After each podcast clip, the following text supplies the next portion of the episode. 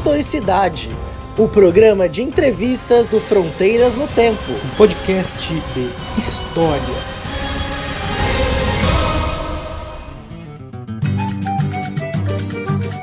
Olá, aqui é o Marcelo, você está ouvindo Historicidade, programa de entrevistas do Fronteiras do Tempo, um podcast de história. Hoje nós estamos aqui para receber, conversar com o professor doutor Marcos Vinícius Oliveira e nós vamos falar sobre a história em Olavo de Carvalho. Sim, meus amigos e minhas amigas ouvintes, nós vamos falar hoje dessa figura polêmica que é Olavo de Carvalho. Mas antes, antes de começar a falar desse indivíduo, uh, eu gostaria de, muito de agradecer aqui a participação do Marcos Vinícius e também agradecer por você ter aceitado participar e bater esse papo aqui com nossos ouvintes. Eu que agradeço pelo convite, Marcelo. Gosto muito de participar dessas iniciativas, principalmente nesse momento em que nós historiadores nós precisamos cada vez mais nos colocar nesses outros ambientes, nos colocar nos ambientes virtuais, nas redes, exatamente porque o nosso compromisso com o conhecimento ele não pode ficar restrito a espaços como a universidade ou a escola, enfim, historiadores sempre as redes adoro esse tipo de proposta, então super prazer aí poder participar com vocês. Maravilha, cara. E é isso, né, que você falou, é, é muito importante, tem a ver com o tema, né, de certa maneira, porque uh, o Olavo de Carvalho, ele é, é, as primeiras vezes que eu ouvi falar dele, alguma coisa próxima de 10 anos atrás, muito como piada, né, um sujeito que não servia de, de, de referência para nada, e é isso, né, alguém para não se levar a sério, e, e alguém que eu particularmente tenho muita dificuldade de acompanhar, de entender, mas é, é um sujeito que, que é, é, aparece, que tem um público, que, que inclusive é, fez a cabeça de muita gente da chamada ala ideológica do governo é, Bolsonaro, né? Que eu acho super interessante esse nome, ala ideológica, como se as outras não fossem. Mas enfim. Uh, e um dos primeiros passos para a gente conhecer essa história, conhecer o funcionamento. Essa parte que, que, já é uma parte importante da história brasileira, gostando ou não, né, é, é entender o pensamento do Olavo de Carvalho. Para isso, para isso existem heróis como o professor Marcos Vinícius. Vocês achavam que não existia herói, mas existe o herói que não usa capa. Porque o Marcos Vinícius, que é um professor de história uh, da cidade de Uberaba, e que, é, que tem se dedicado à leitura, olha ouvintes, olha a coragem, a leitura e a interpretação de, das principais obras do Olavo de Carvalho. Né? O, o, Marcos ele é doutor em História, ele é graduado em História pela Universidade Federal do Triângulo Mineiro, mestre e doutor pela, uh, pela Unesp Franca. Né? Fez uma tese que foi publicada há pouco tempo, depois ele faz o Jabá, é, tem um outro livro também, sobre o, a tese foi sobre o Gramsci, né, esse grande, essa grande referência do pensamento nas ciências sociais. E, e aí ele daqui a pouco vai contar para a gente, aproveita até já para contar como é que você saiu, como é que você fez, né?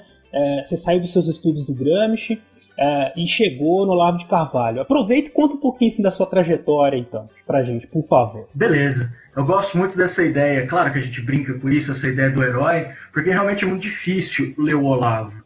Porque uhum. é um pensamento que às vezes é muito desconexo, ele é muito angustiante de se ler, e os livros eles são enormes. São poucos livros dele que são pequenos. Então uhum. são livros de 400, 500, 600 páginas que dão muitas voltas, muitos zigue-zagues. Então aquilo vai é uma leitura, é uma leitura muito árdua.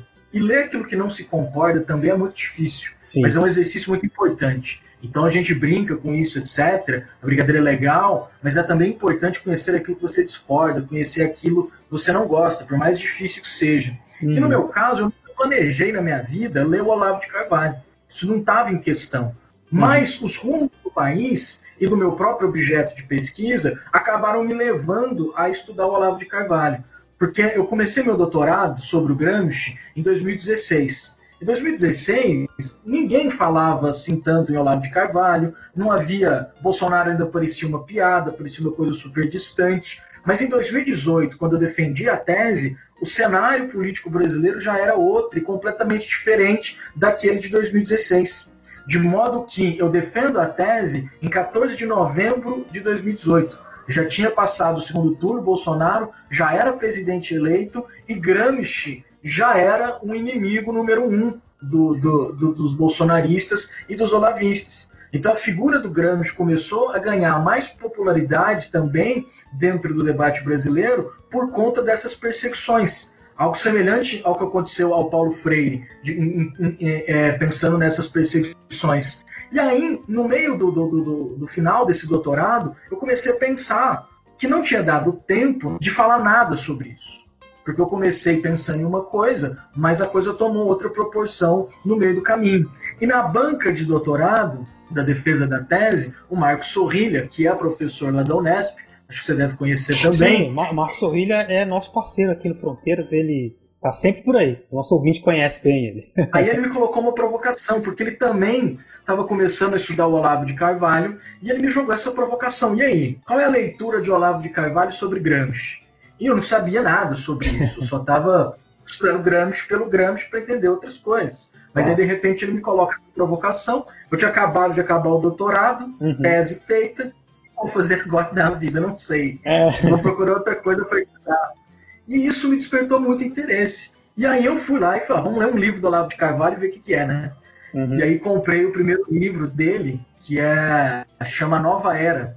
Inclusive, é uma grande crítica ao pensamento do Gramsci. Então foi aí que eu comecei. Só que aí no meio do caminho eu fui descobrindo que o problema do Olavo de Carvalho não era exatamente com Gramsci, hum. mas que na verdade era muito mais profundo e que ali se tratava de um pensamento reacionário, ah. um pensamento que não conseguia viver a modernidade, um pensamento que não conseguia ver a história. Então Gramsci para mim com Olavo de Carvalho foi tipo uma espécie de ponta do iceberg. Foi por ali que eu comecei a tatear e aí eu fui me aprofundando. E nisso começou a virar, não uma pesquisa, porque esse não é meu objetivo principal agora, mas virou um estudo secundário, digamos assim, dentro da minha trajetória. Então, já, já por exemplo, já apresentei uns quatro trabalhos em eventos acadêmicos aí sobre Olavo, já escrevi artigos sobre essa questão de Gramsci Olavo, outros estão para sair. Então foi por conta dessa provocação do, do, do Sorrilha que começou esse negócio do Olavo. E aí parece que quanto mais eu falo sobre, uhum. mais as pessoas querem saber. Sim, Existe uma demanda pelo Olavo de Carvalho. É muito interessante isso, né? Porque é, foi uma, para muita gente, uma surpresa, né? Quer dizer, hum, ele, ele tá há 20 anos dando curso e, e, e tem também uma longa história de, de atuação, pode ser enfim, criticado de diversas maneiras, né? Fora da universidade. É, e, tem uma relevância muito grande o, em, um grupo de pessoas, né? É, na sua visão ali, o que, que tem dentro do pensamento do Olavo de Carvalho que, que faz que, que, chama tanto a atenção? Uh, o que, que, que, chamou muito a atenção, além dessa crítica da modernidade? Assim, o que, que você, você disse que são é obras difíceis de ler, confusas, uma crítica à modernidade, mas é, depois de ter lido esse livro, você foi ler outras coisas, você conseguiu identificar assim o cerne da obra dele, uma coisa que fala assim: isso aqui é o Olavo de Carvalho, isso aqui é o que está seduzindo as pessoas. Sim, mas aí que tá. Para a gente falar do Olavo, a gente tem que, na verdade, fazer uma separação entre os vários Olavos que existem. Tá. Porque esse Olavo que eu estou escrevendo agora sobre é um Olavo, digamos, mais intelectual no sentido tradicional do termo. Certo. É um cara que escreve, que faz pesquisas, está produzindo seus livros. Então, ali nos anos 90, entre 93 até 96, 97, está o grosso dessa produção filosófica do Olavo. E ainda não existia tanta internet nessa época, não é? Uhum. Então, o Olavo do Twitter, o Olavo do YouTube, é muito diferente do Olavo dos seus livros. E isso, para mim, foi um choque, porque eu só conheci o Olavo do YouTube, aquele Olavo que xinga, aquele Olavo completamente destemperado, obcecado por várias coisas, maluco, xingando todo mundo. E quando você lê o livro, parece que é uma outra pessoa. Ele não fala da teoria da Coca-Cola, nem que a Terra é plana nos livros dele. que, decep... nada, nada, que decepção, nada cara, que decepção. É uma decepção, porque você vai tentando entrar o tio do Zap. É o tio do Zap, é lógico. Ele não está lá. Ele é um cara que tem um pensamento nós concordemos ou não, e no caso a gente discorda totalmente dele, mas ele tem leitura, ele Entendi. tem um pensamento de referência, é um cara que conhece a tradição filosófica bem ou mal, eu acho que ele interpreta quase tudo errado, mas ele conhece. Entendi. Posso dizer, a Olavo não leu nada, Não posso dizer o Olavo não sabe nada. Eu discordo completamente das interpretações dele, mas eu não posso tratar o cara como, como insignificante. E é algo que o próprio Olavo reclama muito. Ele tem um certo ressentimento, certo não, ele tem um super ressentimento dos intelectuais, digamos assim, muito por conta disso.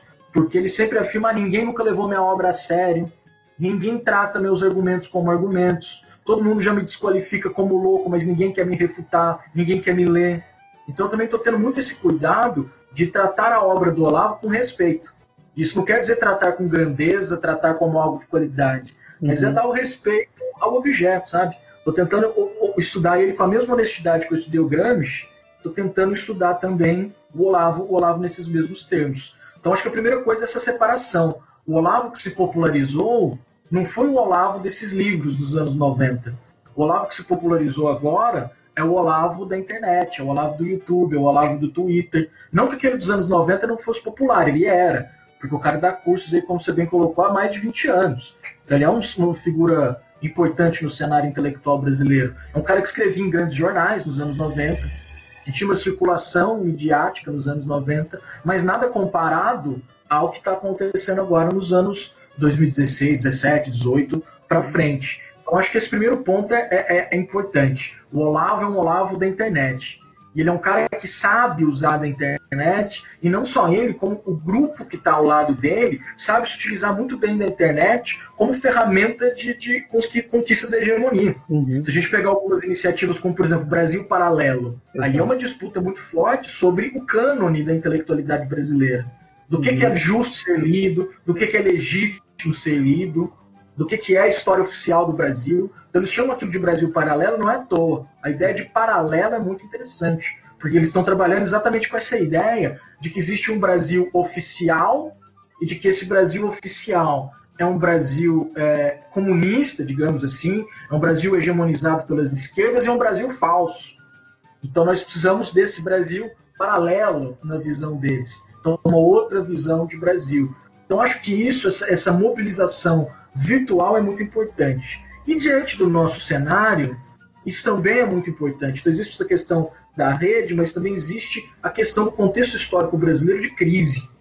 E a crise brasileira produziu a possibilidade de ascensão dessas pessoas. E o próprio Olavo é consciente disso.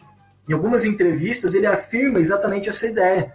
Diante da, do fracasso petista, diante dos intelectuais que entram em descrédito, de uma determinada cultura que entra em descrédito, outra começa a ascender socialmente naquele momento. Então, junta essa mobilização que eles sabem fazer muito bem, junto com essa crise e a rejeição de coisas dentro dessa crise, a rejeição de determinados padrões.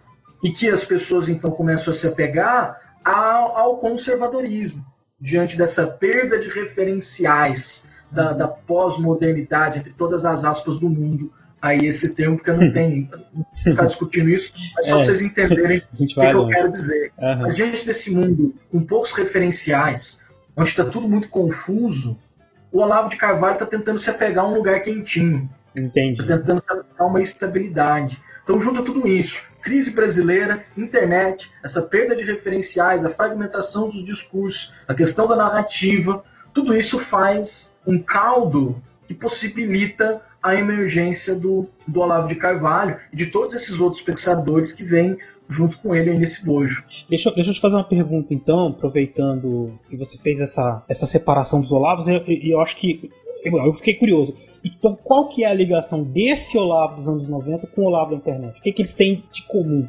Já, é já que eles não falam da Coca, nem, do, nem ficam xingando, né? Enfim, infelizmente. Mas o, o projeto é o mesmo. O projeto é o mesmo. O, tá. o, o substrato filosófico, tanto do Olavo da internet quanto do Olavo dos livros, é o mesmo. Tá. Porque eu quero pegar alguns exemplos para a gente entender isso. Por exemplo, quando ele, fala, quando ele fala mal dos Beatles. Aquela uhum. parada lá que os Beatles, como é que foi que ele falou? Que os Beatles tinham sido uma criação do Adorno. Sim. O que é aquilo e onde isso está dentro do projeto do Olavo de Carvalho? Ele entende, e por isso o nome da nossa conversa é o Jardim dos Aflitos, ele entende que o mundo ocidental é um grande jardim das aflições. Essa ideia do Jardim das Aflições, para mim, é o centro da concepção histórica do Olavo. Porque é o seguinte: E aí eu vou ligar esse evento do Adorno dos Beatles com um evento que ele relata lá nos anos 90 no livro O Jardim das Aflições, que é onde ele começa a escrever esse livro. Um belo dia, essa história é maravilhosa, cara, essa história é muito louca. Um belo dia, eu lá assistindo uma palestra no MASP, em 90, e uma palestra de um cara chamado José Américo da Mota Peçanha. E era uma palestra sobre Epicuro, sobre a filosofia do Epicuro.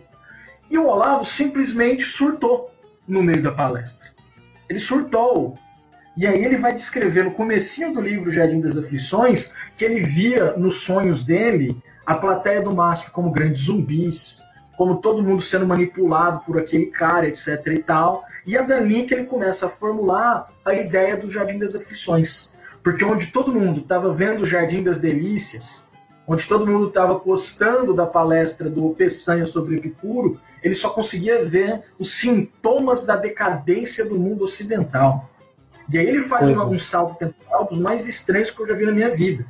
Porque ele pega esse evento do Peçanha de 1990 e vai falar da filosofia do Epicuro lá na antiguidade. Meu Deus. Então, do, é, do um surto mesmo. surto, surto, surto completo. É. Mas ele fala isso no livro. Uhum. Que ele estava em estado de estupor completo, ele fica loucaço. E começa febrilmente, quando ele mesmo coloca no livro, a escrever isso. E qual é o negócio? De Epicuro a Peçanha, todos eles representam o mesmo problema. Qual o problema? A decadência do mundo ocidental, que é representada na, cabeça dele pela adesão ao materialismo e pela perda de uma dimensão transcendental a perda de uma dimensão espiritual do mundo. Então é esse raciocínio de fundo, de que o mundo é uma decadência, que permite o Olavo odiar tudo e a todos, do mesmo jeito. Uhum. Todo mundo é igualmente odiável e parece a mesma coisa, exatamente porque todo mundo representa o mesmo sintoma da decadência. Então ele pode odiar o Gramsci, ele pode odiar os Beatles, ele pode odiar a academia, porque todos eles são fruto do materialismo, todos eles são fruto da modernidade, todos eles são fruto dessa decadência, desse imenso jardim das aflições. Então, esse Olavo do anos 90, esse Olavo da internet, é o Olavo das aflições. É um homem profundamente aflito com os rumos que o mundo moderno tomou. Porque esse mundo perdeu a dimensão espiritual e ele quer achar de volta essa Entendi. dimensão espiritual. Então esse é o ponto que une essa ideia reacionária de que o tempo presente é uma decadência completa e de que por isso nós devemos tentar operar uma volta ao passado. E isso seduz muitas pessoas. Uhum. É, porque é, é, é, aquela coisa do, do, do mito do, do, do passado é, de ouro, né? Aquele passado que, em que tudo funcionava, em que tudo. Isso no discurso político tem uma força fenomenal, né? Assim, é, uhum. O próprio Bolsonaro usa disso todo momento, quando fala né, que vai voltar 50, o Brasil de 50 anos atrás, né? Então é fácil enxergar o casamento ali entre eles, né? Exatamente. Muito interessante, cara. E você tá centrado nos estudos uh, dessas obras. Né? É, fala para o nosso ouvinte aqui quais obras você já leu e se você conseguiu mapear, de certa maneira, assim, o, a recepção dessas obras, ou se ainda não deu tempo, como é, como é que tá como é que estão os seus, seus trabalhos, assim, as obras e a recepção, a recepção dessas obras, porque é, é, aquilo que a gente disse no começo, ele, ele não tem uma inserção acadêmica, muita gente diz que ele é o xingamento, a ofensa que mais faz a ele é de que ele não é fez até a quarta série, que, enfim, é semi-analfabeto e tudo mais, né? Uh, mas como é que ficou essa coisa da recepção das obras e, na verdade, é... quais as outras obras que você lê também? Essa questão da recepção eu ainda não consegui, eu ainda não consegui chegar lá, porque tá. eu estou tentando fazer isso mesmo do próprio Olavo, uhum. porque aí já é um outro trabalho, né? Se é a gente outro, fosse pensar na recepção, a gente teria que isso vai ser muito louco para o campo do historiador daqui a um tempo. Eu tenho pensado muito na rede social como fonte, sabe, nos, nos últimos tempos. E para fazer isso, a gente vai ter que pensar nosso, nosso arsenal metodológico, né? Sim. Onde que a gente vai, por exemplo, a recepção do Olavo? No jornal? Não é. A gente vai ver a recepção do Olavo na rede social. Então a gente vai ter que tomar como fonte, entrar nos perfis do Olavo, no Twitter, no, no Facebook, no YouTube, e ver os comentários das pessoas, talvez. E daí traçando quem é que está lendo aquilo, por que está lendo aquilo, como está entendendo aquilo, Então é um super trabalho que a gente vai ter daqui para frente. Quem está fazendo referência a ele, quando é que começaram as referências? Porque eu acho que se a gente buscar bem, quer dizer, ó, publicou nos anos 90, jornais, quem mais estava citando essa questão, né? que depois se identificou. Porque essa extrema-direita que a gente vê hoje claramente, ela já estava aqui no Brasil do começo dos anos 2000, circulando por aí. Lógico, tem muito oportunista também, né? Outra coisa que a pessoa vai. Coisa do político, muda de lado, muda de discurso. O próprio Bolsonaro já fez isso muitas vezes, mas não é uma característica só dele, né? Muitos políticos fazem isso. É, mas então, ele tem um, essa coisa da, da crítica né, ao, ao, Ocidente, à modernidade. E, e, o Gramsci? Né? Qual que é a. Por que ele odeia o Gramsci? Por que ele odeia o Gramsci? Essa pergunta é muito boa. Ele odeia o Gramsci, em primeiro lugar, porque ele acha que o Gramsci é um ideolo... ele é ideológico. E isso é muito importante, a gente entender o que significa o conceito de ideologia na boca dessas pessoas. Certo. Porque ideologia é uma coisa para o Marx, ideologia é uma coisa para Hannah Arendt. E o que é ideologia na cabeça do Olavo de Carvalho? Ideologias para ele são é, ideias de transformação da realidade, ideias coletivistas para a transformação da realidade. Então, tudo que tem uma ideia de transformação coletiva do mundo é ideológico. E tudo que não tem isso não é ideológico. Portanto, na cabeça do Olavo de Carvalho, o seu próprio pensamento não é ideológico, porque ele não é uma perspectiva coletiva de transformação da realidade.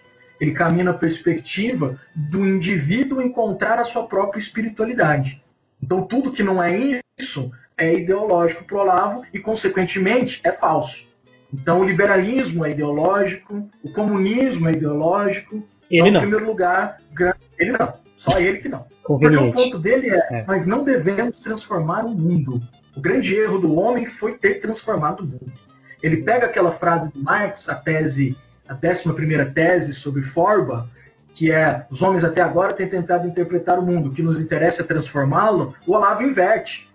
Os homens até agora têm tentado transformar o mundo, o que nos interessa é interpretá-lo, não nos interessa transformá-lo. Olha só. Então, um comunista para o Olavo de Carvalho é uma coisa abominável, porque o comunista mais quer no mundo é a transformação da realidade. Uhum. Então ele odeia os comunistas com toda a força porque ele vê neles a perversidade absoluta. Porque o Olavo quer fazer a restauração completa do passado.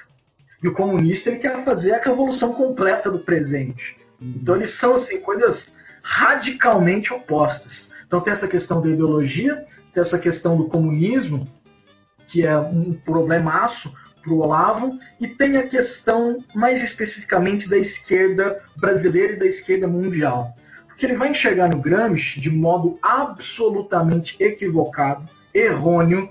Ele vai enxergar que o Gramsci é uma continuidade da revolução quando a revolução armada não deu certo. A leitura que ele faz, inclusive na história do Brasil, é a seguinte: até a guerrilha na ditadura militar, até os grupos armados na ditadura militar, os comunistas, e aí ele não faz nenhuma distinção entre comunistas, comunista é tudo a mesma coisa. Gramsci, Mao, Lenin, Fidel Castro, Guevara tudo a mesma coisa, não faz nenhuma distinção entre isso.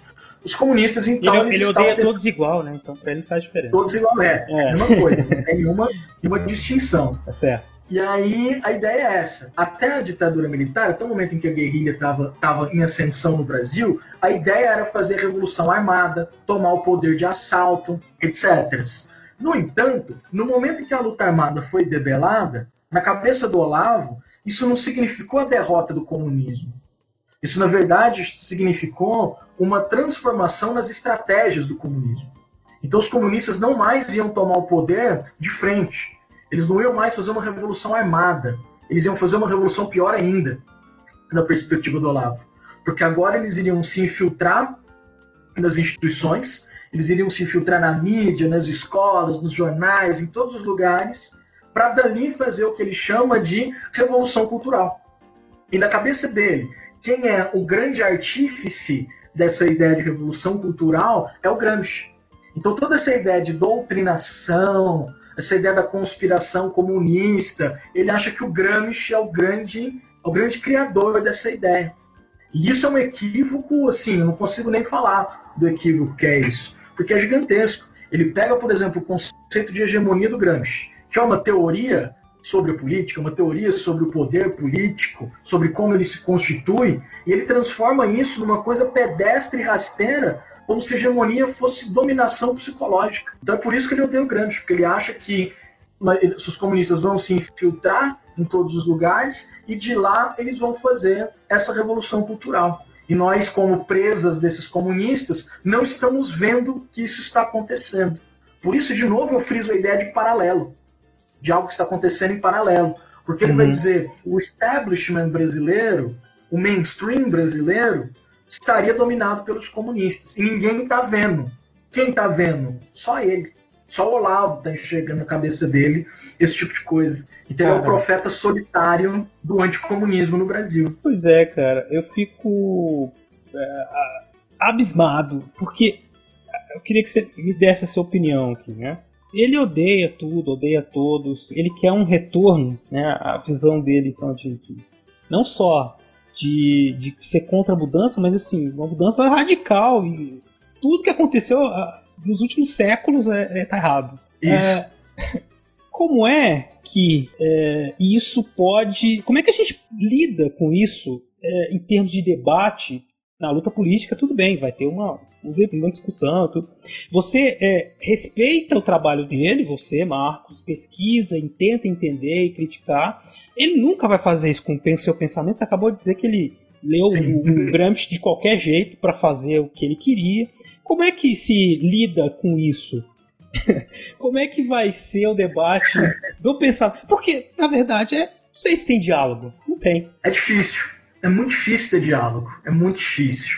Porque o que, que, que, eu vou fazer, cara? O que, que, que a gente vai fazer? O que, a gente vai fazer? Isso? Fico, é muito difícil. Mas eu tentei muito e tento muito refutar ponto por ponto. Eu não tá. gosto nem do termo refutar, mas é porque é. eles usam muito o termo refutar. Eu odeio esse termo. Uhum. Porque refutar parece, nossa, o Marx tem a verdade sobre o negócio. Sim, não é assim que funciona a intelectualidade, não é assim que funciona a pesquisa. Mas eu tento discutir ponto por ponto e mostrar a inconsistência por isso, a inconsistência por aquilo, isso aqui é um paradoxo, isso aqui não tem sentido nenhum, não tem suporte bibliográfico, não tem suporte de fonte. Então, eu acho que o nosso erro no começo, tanto com o Olavo quanto com o Bolsonaro, foi tratar como chacota, Sim. foi tratar como piada. E aí a piada se revelou uma piada de muito mau gosto no final. Uhum. Porque foi nessa chacota, nessa, nesse certo desdém, desprezo, que essas pessoas foram crescendo também e as vozes delas são maiores do que as nossas no final. Uhum. Nós estamos aqui fazendo esse podcast, é super importante, mas o Brasil Paralelo tem já, sei lá quantos assinantes no Brasil como um todo. Uhum. É muita gente. Então, na piada, na chacota, nós deixamos de disputar a narrativa com essas pessoas. Nós deixamos de disputar o campo intelectual com essas pessoas. E elas estão disputando. O Olavo está disputando. Mas nós precisamos também fazer, fazer essa disputa. Não no sentido só de mostrar, nossa, nós somos intelectualmente superiores. Não se trata disso apenas. E nem é disso, na verdade, que se trata. Mas se trata de mostrar os fundamentos do negócio e ver que não tem os fundamentos. Ou que esses fundamentos são partem de equívocos, partem de premissas impossíveis. Então, acho que é, que é mais ou menos por aí o nosso enfrentamento. E, claro, a gente também tem que produzir conteúdo se a gente continuar é, preso dentro da universidade, preso dentro das escolas, a gente vai perder isso com tranquilidade. Então, é. a história pública hoje, ela é uma das coisas mais importantes que nós temos. Uhum. Claro, as pesquisas elas são essenciais, a pesquisa na universidade, minha tese, sua tese, nossa, isso é maravilhoso, é importantíssimo. Mas nós precisamos formar historiadores públicos. Para que a história, com, nosso, com a nossa metodologia, a nossa teoria, ela precisa estar também acessível, acessível ao público. Então, acho que são esses dois caminhos. Uhum. A ideia é de ir ao público, conversar com essas pessoas e também de mostrar com respeito e, e intelectualmente, é, de modo intelectual, a, as falhas dessas, dessas ideias. Ah, pois é. É, esse é o caminho, é isso que a gente tem tentado fazer aqui no, no Fronteiras. Você também tem uma ação muito importante no, nas redes sociais, né? Tem, tem crescido, tem acompanhado o seu crescimento como uh, intelectual público, né? E é essa figura do intelectual público, ela que é o que aconteceu com o Olavo, o que aconteceu com alguns pensadores de direita, o que o Brasil Paralelo tem feito e que nós precisamos fazer cada vez mais. Porque ao mesmo tempo que o Brasil Paralelo consegue muitos seguidores e gente que. Nós também podemos, não no sentido de, de, de doutrinar, de conseguir, mas de, de participar desse debate e, com claro. certeza vai ter gente que vai parar para pensar no que a gente está falando. Né? Não é não é assim tão, tão, tão opressor. Né? Uh... a gente quer acabar com o Brasil paralelo, né? Uhum. Hum. Não, a gente não quer calar a boca dos caras. Não, não. tô falando, oh, o Olavo de Carvalho não pode falar, o Olavo de Carvalho tem que, tem que deixar de existir. Não se trata disso. Não. Mas se trata da gente disputar democraticamente o consenso na sociedade. Dispor Exato. também a nossa visão. É isso, só de disputa política, não é não quero deixar o outro falar. Uhum. Só quero dizer que eu quero, eu também quero falar. É, também tem direito de ser ouvido. E respeitado, né? Que eu acho que é um, é um ponto que, é, que, que gera esse, essa dificuldade do diálogo com, com essas pessoas, né? Bom, Marcos, então acho que a gente conseguiu aqui falar para os nossos ouvintes da importância de conhecer o pensamento do Olavo de Carvalho. Os nossos ouvintes com certeza já ouviram falar dele, sabem da participação no espaço público que ele tem, né? É, e aí deu pra gente compreender um pouco da visão que ele tem da história do mundo. Né? É, queria que você falasse aqui, então, pra gente caminhar para o final, né, quais as suas considerações finais, as mensagens, ideias que você queria deixar para o nosso ouvinte a respeito do que a gente falou hoje aqui. Bom, primeiro agradecer de novo pelo papo, pela conversa, foi sempre muito bom. É, gosto muito de poder participar desses espaços, acho sempre muito necessários e fico feliz de poder ampliar meu público, de poder falar aí para mais pessoas. Falar para a galera me seguir lá no Instagram, que é onde é a minha única rede. Eu sou muito ruim ainda de redes sociais, estou tentando, tô tentando melhorar. Uhum. Mas quem quiser me seguir lá é arroba Marcos com U, FS Oliveira. E acho que é isso. A mensagem é: vamos, a gente precisa ler todas as coisas. Mesmo as coisas que nós descuidamos, é preciso que a gente leia para entender os rumos que o nosso país está tomando e também para a gente pensar como que a gente pode também dar outros parâmetros intelectuais e culturais para, para o nosso país, não só no sentido de defender a história, defender os historiadores, mas também marcar a necessidade, a importância da nossa função dentro do mundo, porque pensamentos reacionários nesse, nesse sentido são profundamente anti-históricos. Então, tudo isso que a gente falou sobre o Olavo além da ideia do Jardim das Aflições, tem esse fundo. É um fundo anti-histórico, é um uhum. fundo que não entende o fluxo do tempo. É e aí a gente o podcast chama Fronteiras do Tempo. Não uhum. tem fronteira do tempo pro Olavo de Carvalho. Uhum. Porque o tempo é decadência, entendeu? Eu quero voltar para o passado, é impossível uhum. voltar ao passado. Então, a nossa função é muito essa. Nós somos historiadores. Nós lidamos com o tempo. O tempo é a nossa matéria. Então, não dá para entrar nessas, de voltar ao passado, porque o passado não volta, nós sabemos muito bem disso. Então, acho que é por aí. Pensar essa defesa do nosso ofício, da importância do historiador no tempo presente, como intérprete da realidade, como produtor de cultura, como produtor de conteúdo. E acho que iniciativas como essas vão muito nesse sentido, sabe? Então, eu queria parabenizar, inclusive, também o podcast. E acho que é por aí. Acho que é isso. E agradecer muito aí os nossos ouvintes, você, Marcelo, Fronteiras do Tempo, e dizer que estou disponível aí quando quiser gravar mas qualquer coisa, só chamar que eu venho. Maravilha, cara, eu que agradeço, papo super ótimo. É, eu acho que a gente deixou aí nossos ouvintes bastante instigados a conhecer mais e, e entender as nossas aflições a ver tudo isso acontecendo, né? E, e, e que a gente, né? Eu digo a gente, historiadores e, e profissionais da área, de maneira geral, né, pesquisadores, tudo isso que nós estamos tentando fazer para conversar com a sociedade, né, entender esses momentos de crise e o que, que a gente. e oferecer, assim como o Olavo de Carvalho oferece um lugar quentinho, talvez nosso lugar não seja tão quentinho, mas a gente também tem questões a oferecer. A gente tem res, respostas, com muitas aspas, para oferecer para superar essas crises, né? E, cara, porra, valeu demais aí o papo. Eu, eu espero sim a gente poder se encontrar em breve e falar mais coisas sobre esse assunto tão interessante. Eu que agradeço. Tamo junto, cara. Tamo aí. Maravilha. Só chamar. Valeu. Maravilha. Obrigado. E vocês, ouvintes, fiquem aí que daqui a pouquinho tem uns recadinhos.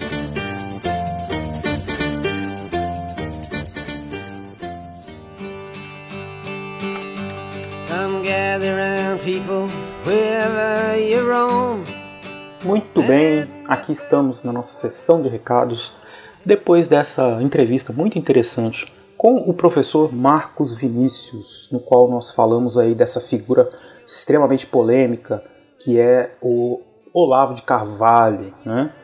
O, por mais que a gente tenha todas, todas, todas as restrições ao que ele pensa e ao que ele representa, é muito interessante o procedimento do professor Marcos, que exemplifica muito bem o que as pessoas que são verdadeiramente comprometidas com o conhecimento, verdadeiramente comprometidas com o progresso da sociedade, é, tem que ter, que é o quê? De analisar as situações, analisar os pensamentos, mesmo quando a gente discorda deles. Né? E eu particularmente, eu disse isso no episódio, não tenho, não tenho muitas... É, é sempre muito difícil acompanhar né, o que o Olavo de Carvalho fala, especialmente nesses ambientes de internet, porque ele acaba justificando uma série de atrocidades, né, coisas que, ao meu ver, não são justificáveis e que ferem os princípios básicos da civilização que nós vivemos, que já é cheia de problemas. Né? Uh, mas ele tem um pensamento lá nos anos 90, ele construiu uma leitura do mundo, uma leitura uh, que o professor Marcos apontou muito bem, é cheia de equívocos, né? E que prega algo que é histórico, quase impossível de se alcançar, mas que por algum motivo, ou por uma série de motivos que o professor Marcos expôs para a gente, acabam tendo uma aderência social, ou seja, acabam fazendo com que muita gente siga ou tente é, ou dê valor àquilo que ele está falando. Né? Então, o que a gente tem que fazer é entender por que, que isso está acontecendo, o que, que ele está falando, que está reconfortando as pessoas. Mas eu acho que fica uma mensagem muito, muito boa no final, que é essa postura de entender é, e de oferecer também para as pessoas uma outra uma alternativa, né? As pessoas que acreditam, que seguem né, o Olavo de Carvalho quase como um guru, hoje em dia ele tem essa posição, elas talvez não tenham contato com essa produção intelectual dele, mas em alguma medida veem no que ele fala um caminho. E nós, todos, de diferentes linhas políticas ideológicas, temos muitos caminhos a oferecer. A humanidade ela é plural e ela precisa valorizar essa diversidade para que a gente possa construir caminhos seguros para o futuro. Bom, se você ficou comigo aqui até agora, eu já, desde já agradeço. É, se você quiser mandar comentários pra gente a respeito desse episódio e de outros também, você pode escrever pra gente no e-mail fronteirasnotempo@gmail.com ou buscar a gente no Twitter, que é o arroba front com temudo, front no tempo. Uh, ou então a mim, que é arroba Marcelo Silva 79, ou o César Agenor, é arroba César Agenor. Esse programa, Historicidade e o Fronteiras no Tempo, só existem graças ao apoio dos nossos queridos e queridas padrinhos e madrinhas. Se você é uma pessoa que gostaria de nos ajudar a fazer esse projeto crescer, você pode se tornar nosso padrinho, nossa madrinha, visitando o site www.padrim, com M no final, .com.br barra Fronteiras no Tempo. Lá vocês vão encontrar uma série de uh, categorias de ajuda a partir de um real. Também é possível fazer a assinatura no PicPay. Você busca o nosso perfil no PicPay, que é o Fronteiras no Tempo. Também você vai encontrar todas as categorias de ajuda a partir de um real. E fica aí, então, novamente, nosso agradecimento a todos os padrinhos e madrinhas e o convite para que vocês possam nos ajudar. E é claro que eu não podia deixar de agradecer também ao nosso querido editor do Historicidade, o Rafael Bruno, esse querido aí que sempre manda comentários interessantes sobre os programas, e sempre faz uma edição primorosa. Né? A gente sempre diz que a edição é algo que faz muita diferença nos nossos programas e o Rafael tem contribuído muito para o sucesso do Historicidade também. Fica aí, meu muito obrigado. É uma pessoa muito importante aí do nosso projeto também. Um abraço aí. Muito obrigado por ter ficado conosco até aqui. Daqui a 15 dias a gente se encontra de novo no Fronteiras no Tempo. Um abraço.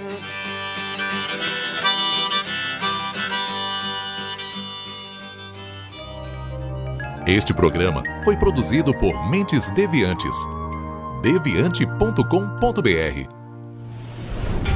Este programa foi editado por Tapcast. Edições e produções de podcast.